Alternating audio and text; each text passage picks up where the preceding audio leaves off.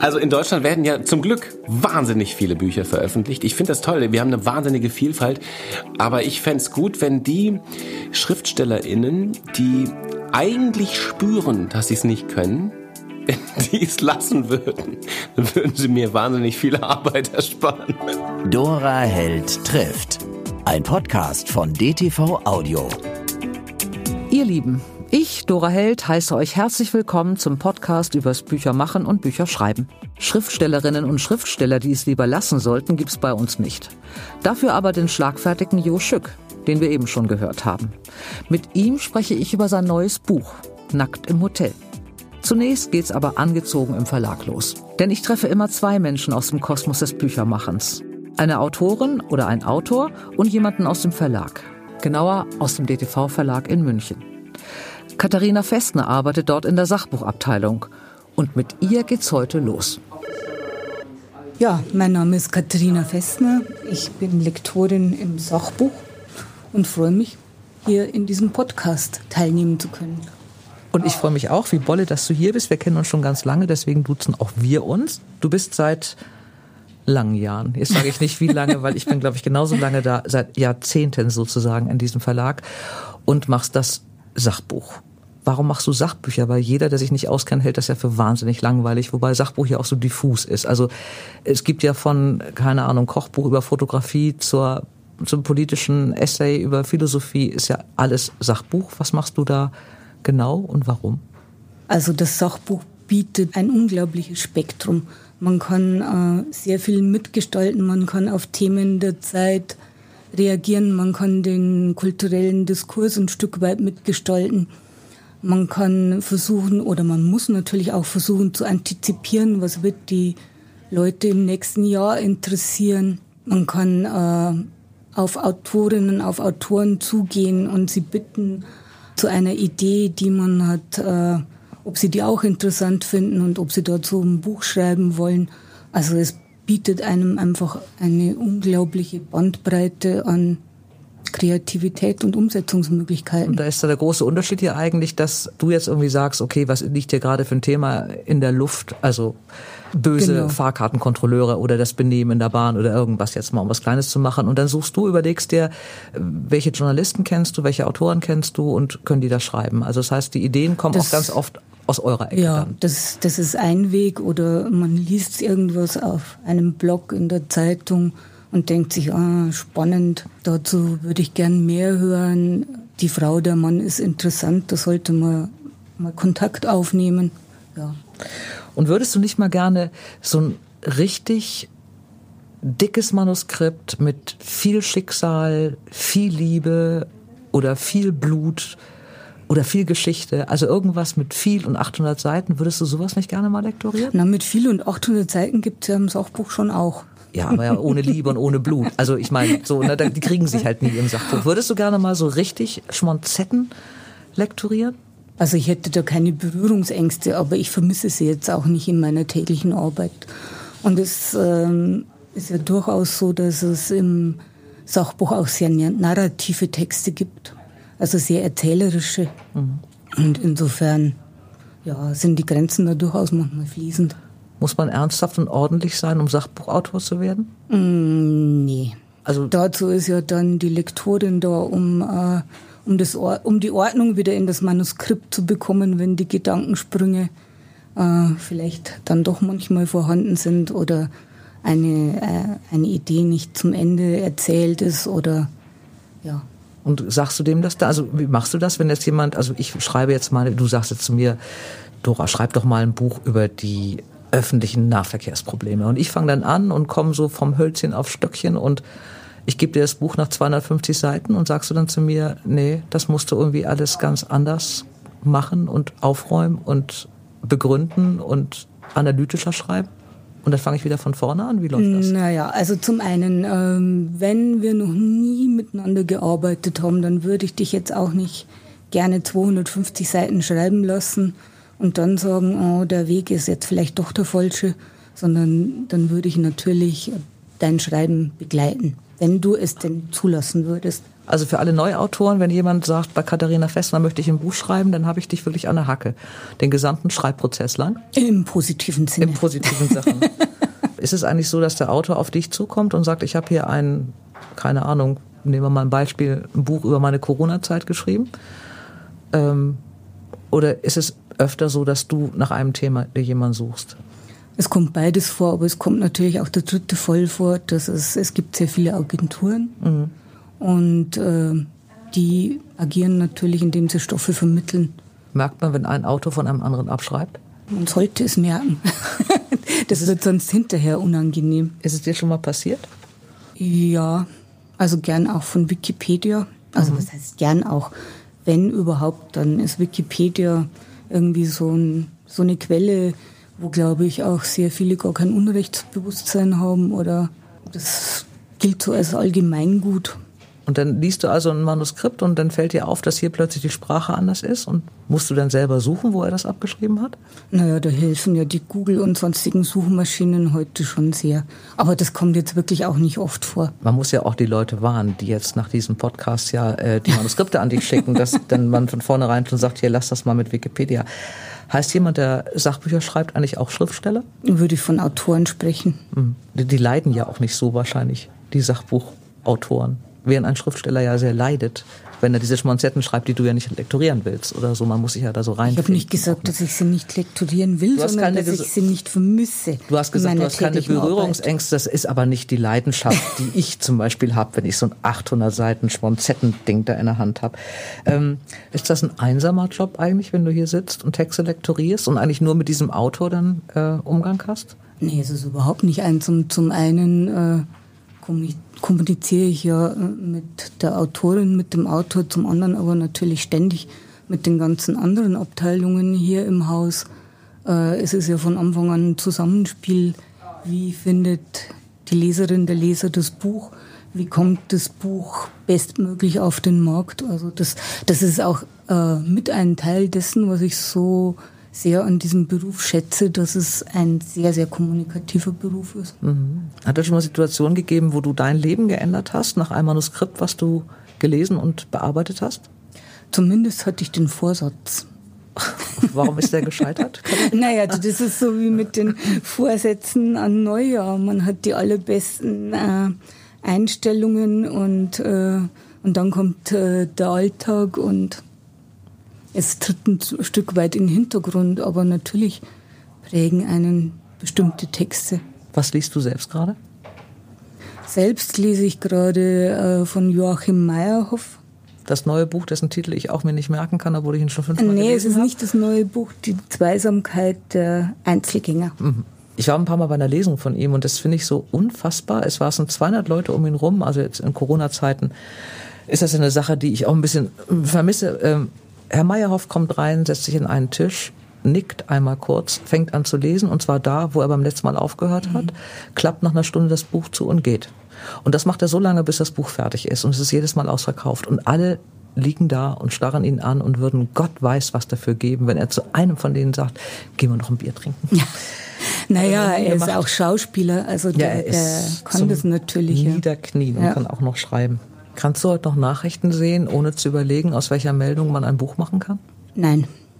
Das ist einfach so. Das ist so. Das, also das ist jetzt nicht so, dass ich da äh, fiebernd vor dem Bildschirm sitze, aber natürlich äh, ständig, äh, wenn man liest oder oder auch auf der Straße unterwegs ist, die Leute einem was erzählen, natürlich hat man das immer im Hinterkopf. Mhm. Aber das ist ja auch ganz schön. Liebe Katharina, zum Schluss drei Entweder-Oder-Fragen mache oh. ich mit jedem. Äh, Print oder E-Paper? Print. Warum? Die Qualität des Papiers, der Einband, das ist ja so ein Gesamtkunstwerk. Richard David Precht oder George Clooney? Richard David Precht. Ehrlich? Mhm. Ja, in welcher Hinsicht jetzt? Ja, das kannst du selber beurteilen. ich hätte, glaube ich, George Clooney gesagt. Naja, äh, nee, jetzt nein, ich bleib bei Precht. Jetzt, kriegst du Precht, Precht. Jetzt kriegst ja. du Precht, ich nehme Clooney. Ähm, Champagner oder Bier? Bier.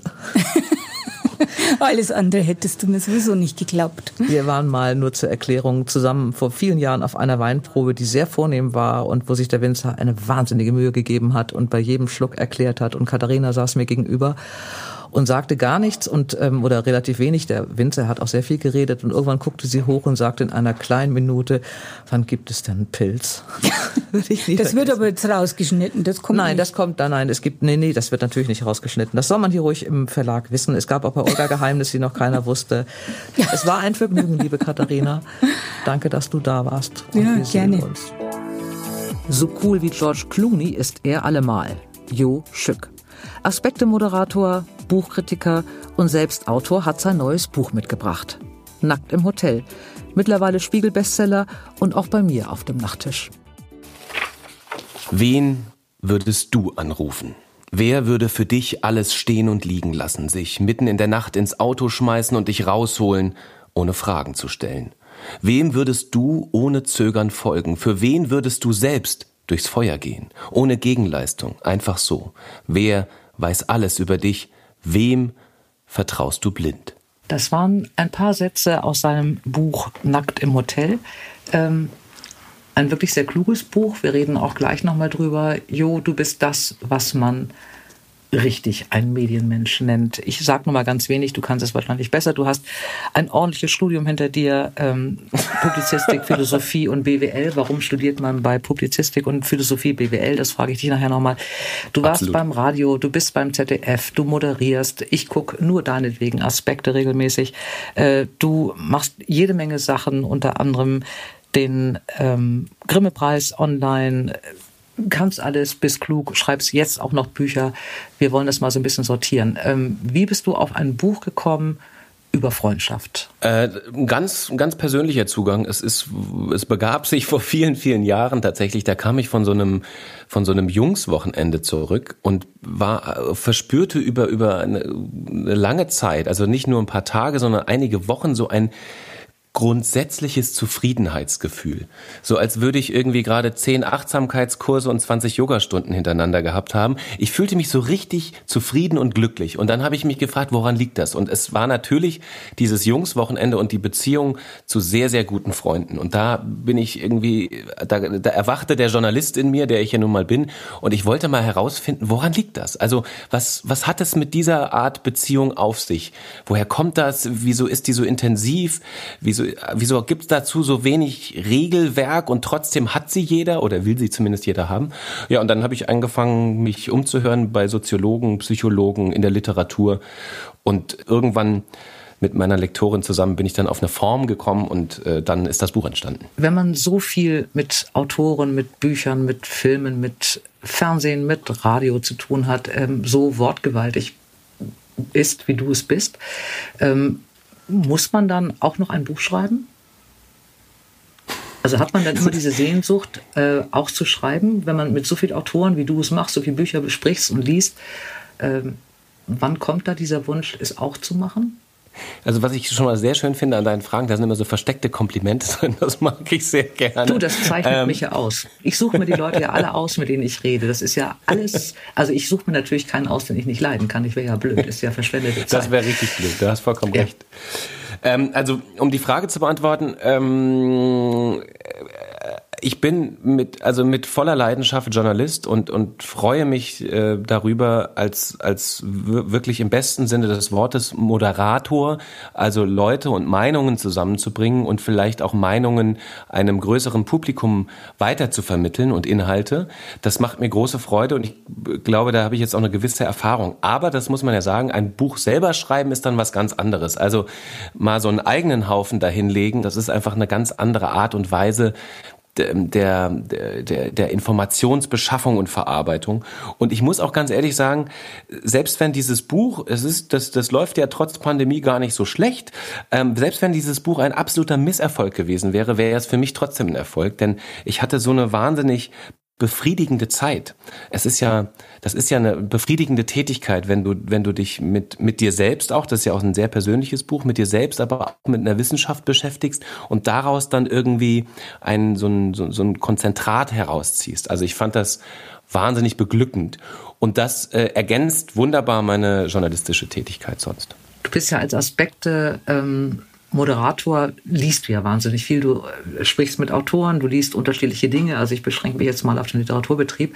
Mhm. Hat man dann Angst, das eigene Buch dann den Kollegen zu zeigen und man wartet ab, was die machen oder Autoren, die man schon mal interviewt hat?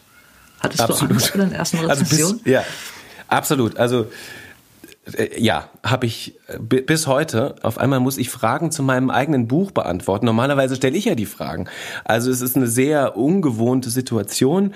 Die hat auch was Schönes, aber die ist auch oft mit also ja, Angst will ich nicht sagen, aber mit ähm, so einer gewissen Ehrfurcht besetzt. Und es gab auch mh, mm, manche Autorin, Autor oder ein Autor, wo, wo ich das Urteil gefürchtet habe. Es ist zum Glück bei denen, die mir zumindest persönlich wichtig sind, nicht harsch ausgefallen. Durchaus kritisch, aber nicht harsch, also nicht vernichtend.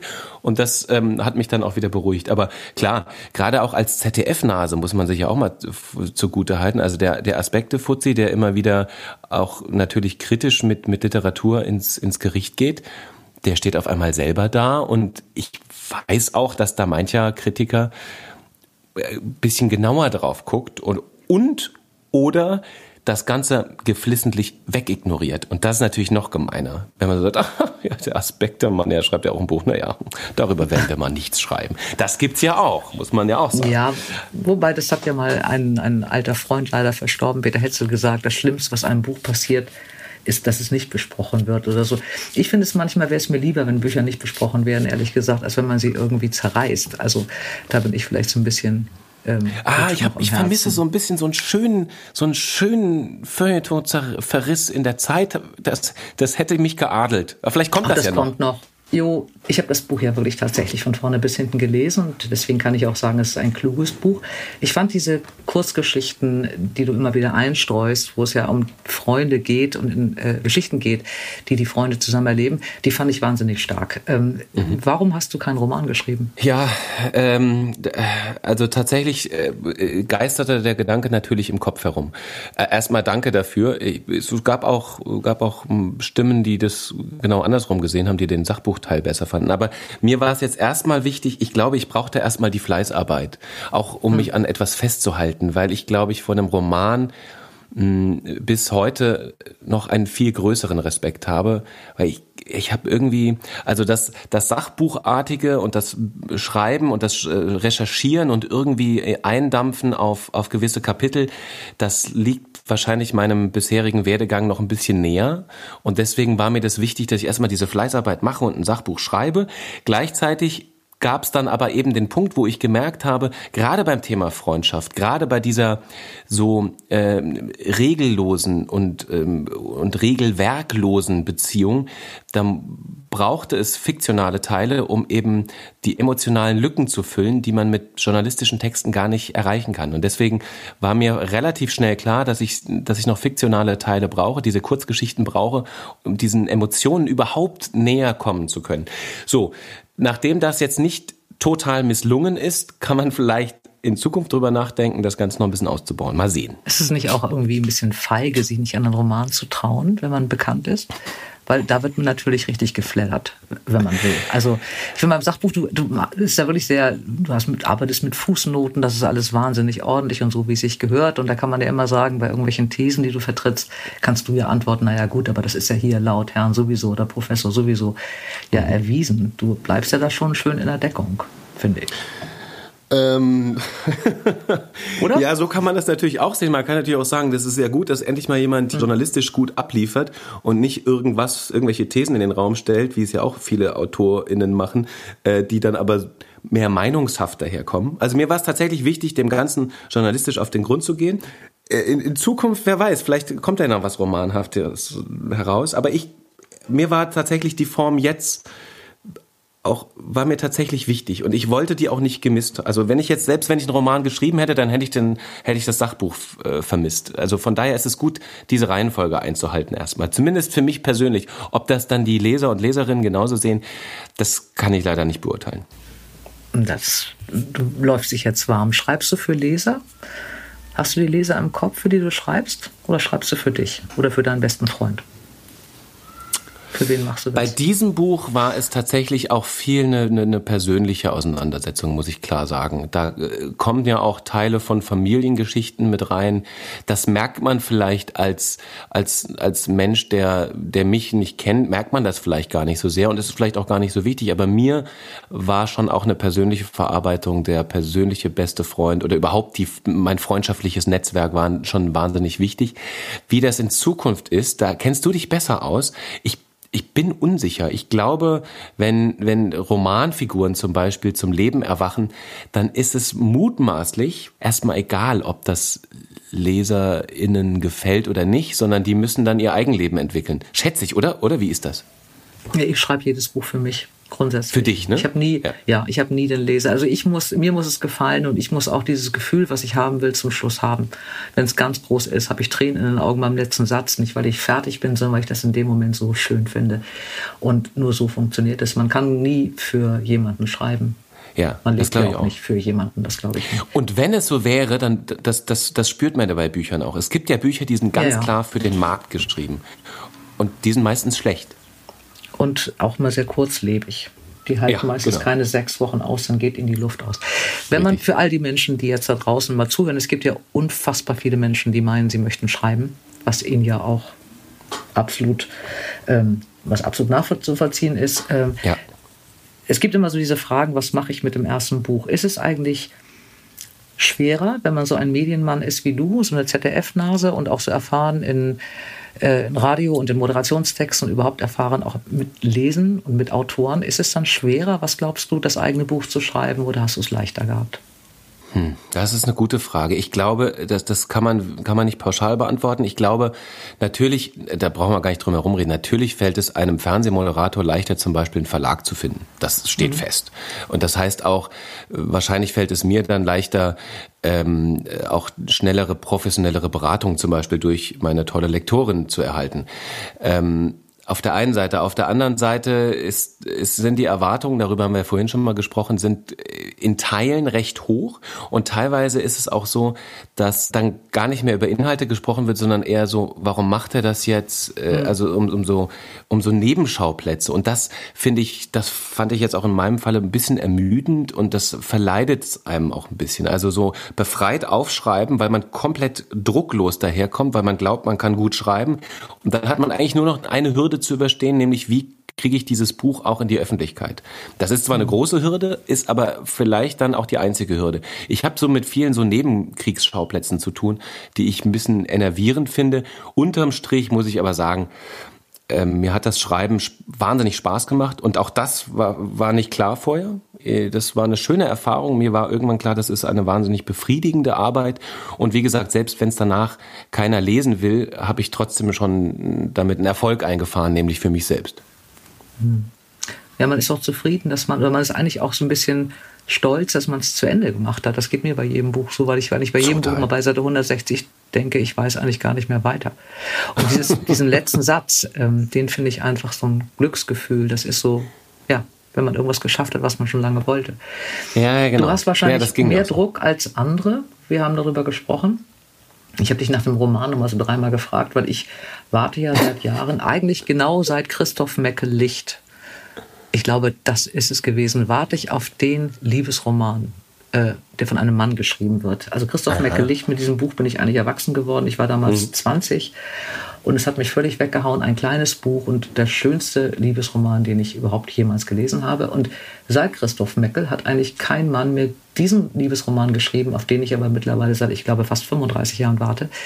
Und als ich deine wir haben uns mal kennengelernt im letzten Jahr im Oktober auf einem Verlagsessen und da haben wir auch über sowas gesprochen, nicht über Liebesromane, mhm. aber über Schreiben insgesamt. Und dann habe ich jetzt dein Sachbuch gelesen und habe dann wirklich, das war so mein Gedanke, so schade, er wäre das, der diesen Roman schreiben könnte. Ähm, also von daher erhöhe ich nochmal den halt, Druck so ein bisschen. Ich wollte gerade sagen, jetzt, jetzt, boah, jetzt fange ich an zu schwitzen. Jetzt ja, muss ich auch noch einen Liebesroman schreiben, der auch noch. Es muss kein, Lieb es muss ja kein Liebesroman. Es ist einfach, also lies mal Christoph Meckelicht, dann weißt du, was ich meine. Mhm. Bei Fischer erschienen immer noch lieferbar eine der wenigen Taschenbuchbandnummern, die ich im Kopf habe. 2100. Damit schneller geht in der Buchhandlung. Wahnsinn. Wie viel Prozent äh, beim Schreiben ist Quälerei und wie viel Prozent ist Lust? Ähm, Äh, du, äh, vielleicht bin ich nerdig genug, dass ich selbst die Recherchephase und ich habe ja mich auch durch wirklich trockene Studien gequält so ein bisschen, aber auch das fand ich befriedigend auf irgendeine Weise. Ich würde sagen 80 Prozent Lust. Ähm, als es dann erstmal lief. Also das muss man dazu sagen, dass die Findungsphase, was ist eigentlich ein Stil, welchen habe ich und wie sieht eigentlich die Struktur dieses Buches aus, das war Quälerei, weil man dann äh, also wirklich, also mir ging es zumindest so, ich saß ganz oft vor dem vor dem leeren Laptop und dachte so, oh Gott, wie kommen denn da jetzt, wie kommt denn da jetzt Inhalt rein und wo wo fange ich an und wo höre ich auf? Das fand ich das fand ich Quälerei, aber als es dann erstmal klar war, das ist der rote Faden, so sieht der aus dann war es fast nur noch so ein befriedigendes Abarbeiten. Mhm. In meinem das ist beim Roman noch ein ganz anderes Glücksgefühl. Da hast du viel Quälerei, ich glaube 70 Prozent würde ich mal sagen, bis du die mhm. Kapitel mhm. vorher hast und dann läuft es.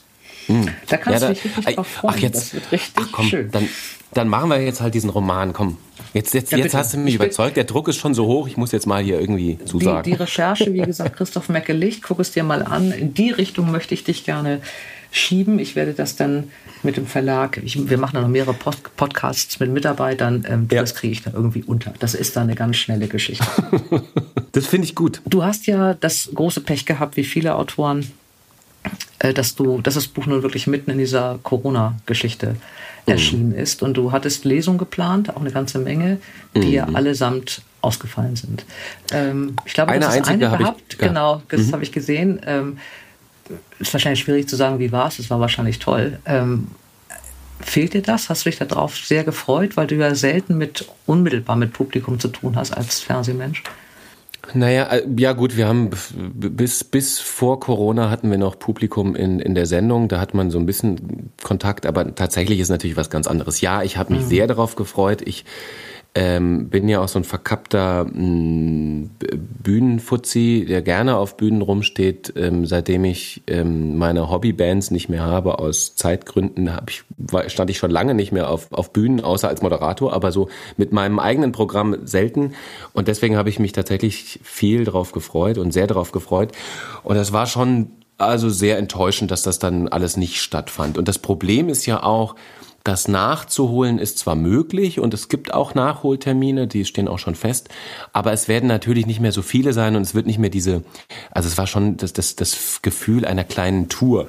Und das wird mhm. natürlich so nicht mehr stattfinden, weil vollkommen zu Recht, die, die AutorInnen, die jetzt im Herbst äh, an den Start treten, die wollen natürlich auch wieder lesen und so, mhm. so stapeln die sich alle. Also es wird jetzt gar nicht mehr so einfach, ähm, mit einem Buch, was quasi im März 20 erschienen ist, zum Beispiel im, im nächsten Jahr 21 noch irgendwo aufzutreten, weil das ist ja dann schon alter Hut. Also müssen wir mal sehen. Also ich schätze mal, es gibt noch ein paar Termine, auf die ich mich sehr freue. Und diese eine Lesung, die wir in Düsseldorf haben, die war zwar unter Corona-Bedingungen, das heißt wahnsinnig viel Abstand, aber das war ein, ein alter Musikclub, der auch nach, nach Rauch und Schweiß stank. Und ich glaube, inklusive mir fanden das alle Beteiligten wunderschön. Das war die, eigentlich die, eine der ersten Veranstaltungen nach dem Shutdown. Und mhm. wir, es war, es war nicht toll, toll von der Veranstaltung her, weil es natürlich leerer sein musste als geplant. Aber alle Beteiligten waren wahnsinnig glücklich, dass sie mal wieder raus konnten. Die Stimmung waren gut und es waren halt jetzt nicht 300 Leute da, sondern nur, ich glaube, 65. Aber hey, ausverkauft. Also ich war glücklich, ja. Ja, es wird wieder kommen. Ich bin davon zutiefst überzeugt. Ein, ich hake noch einmal nach. Diese Corona-Zeit war natürlich irgendwie grauenhaft per se für viele. Trotzdem gab es ja so ein paar Geschichten. Hat sich dein oder haben sich Freundschaften bei dir verändert durch Corona? Ich frage, also weil bei mir ist es so gewesen, dass ich mich auf viele Leute äh, besinnen konnte, weil ich einfach mehr Zeit hatte. Äh, glaubst du, dass das Freundschaften gut getan hat?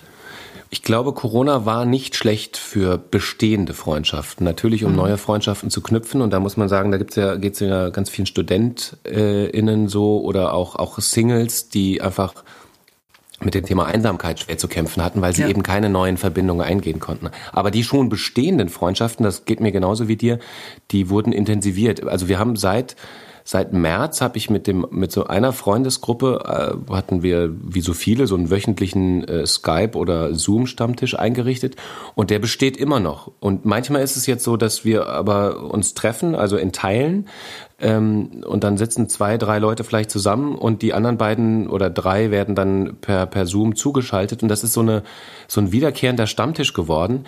Ähm, etwas, was wir vor Corona immer wahnsinnig spießig fanden, einen, einen wöchentlichen Stammtisch einzurichten. Jetzt mhm. haben wir den und sind alle wirklich sehr glücklich darüber, dass wir ihn haben. Ähm, weil jetzt sind wir noch, noch zusätzlich zu Corona sowieso alle in so einer Lebensphase, äh, so äh, Mitte des Lebens, irgendwie Kinder und Job und alles ballert an allen Ecken ziemlich viel. Das heißt, wir haben sowieso wenig Zeit für Treffen. Und das hat Corona tatsächlich ähm, uns beschert, dass wir einen viel regelmäßigeren Kontakt jetzt haben. Und ich bin darüber auch sehr glücklich. Hm, ich finde, es hat einiges aufgeräumt, ne, an Dingen, also an Prioritäten auch, die man so ein bisschen wieder ähm, vernünftig mal eingeordnet hat. Das geht mir so. Also ich finde viele Sachen, die ich vor Corona gemacht habe, eigentlich unnütz heute und lasse jetzt auch. und da sind andere gekommen.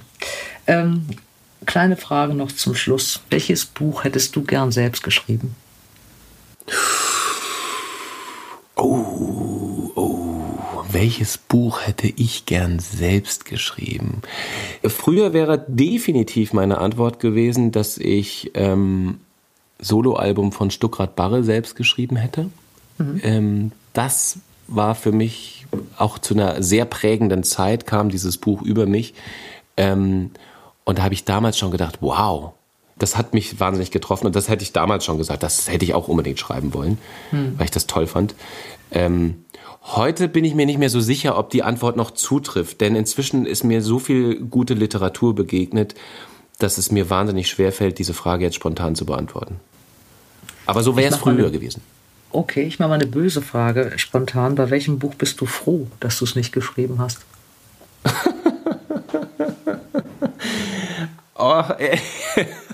Das ist wirklich, was heißt böse? Also die Sache ist ja wirklich die, ich, also ich lese berufsbedingt ja tatsächlich relativ viel und ich lese auch manche Bücher sehr schnell. Und ich muss muss sagen, es gibt, es gibt einige Bücher, ähm, wo die Schnelligkeit so ein bisschen gebremst wird, weil sie gut sind. Ähm, und dann gibt es aber Bücher, die man noch schneller lesen will, weil man denkt, ach du meine Güte, man muss es aber lesen. Jetzt will ich aber wirklich keine Namen nennen, das fände ich ein bisschen gemein. Aber es gibt schon, mhm. also ich würde mal sagen, mindestens 20 Prozent der, der Neuerscheinungen muss man nicht lesen. Was ist gut daran zu schreiben? Das ist ja nicht nur beim Bücherschreiben so, das ist ja auch beim Gedichteschreiben, beim Songsschreiben, beim, ähm, mhm. beim Liederschreiben so, dass, dass es eine wahnsinnig ähm, ordnende Funktion auch hat. Das ist und beim Briefeschreiben, bei, also SMS schreiben ist vielleicht die Grenze, aber selbst das ist eine ordnende Funktion. Ich ähm, habe das schon immer getan und würde das auch wirklich jedem empfehlen, Dinge aufzuschreiben, auch Dinge, die man niemals veröffentlichen will. Denn ähm, Sprache und Denken hängen ja wahnsinnig miteinander zusammen. Und wenn man Dinge im Kopf formuliert, dann sind die zwar so halb formuliert, aber wenn man sie wirklich aufschreibt, dann sind die ausformuliert. Und dann kann man sich den Gedanken nochmal anschauen und, und verändern. Und, und dann kriegt man erst ein Gefühl dafür, für die kleinen Nuancen im, in der Sprache und dann auch im Denken. Also den Zusammenhang, der ist wirklich evident. Und deswegen kann ich nur sagen, alles, was geht, aufzuschreiben, ist, glaube ich, sehr hilfreich. Und was ist gut daran, nicht zu schreiben? Das bezieht sich jetzt wieder aufs Bücherschreiben. Also in Deutschland werden ja zum Glück wahnsinnig viele Bücher veröffentlicht. Ich finde das toll. Wir haben eine wahnsinnige Vielfalt. Aber ich fände es gut, wenn die SchriftstellerInnen, die eigentlich spüren, dass sie es nicht können, wenn die es lassen würden, dann würden ich sie mir wahnsinnig viel die Arbeit Antwort ersparen. böser als die andere Frage übrigens. Die finde ich viel böser. Ich finde zum Beispiel gut daran, nicht zu schreiben, dass dieser Druck weg ist. Oh Gott, es ist halb vier und du hast noch keine Zeile. So habe ich das gedacht. Nicht, Ach so, also ich dachte, du meinst es mehr so allgemein. Ja, gut, auf mich selber beziehen. Von wegen der gut Mensch, ja, natürlich auf dich selber. ja, du hast ja mal was Böses gewollt. Jetzt ein bisschen Pfeffer muss auch rein. Ja, aber ich möchte, ich möchte gerne, dass das, was ich böse finde, kommt und nicht das, was du.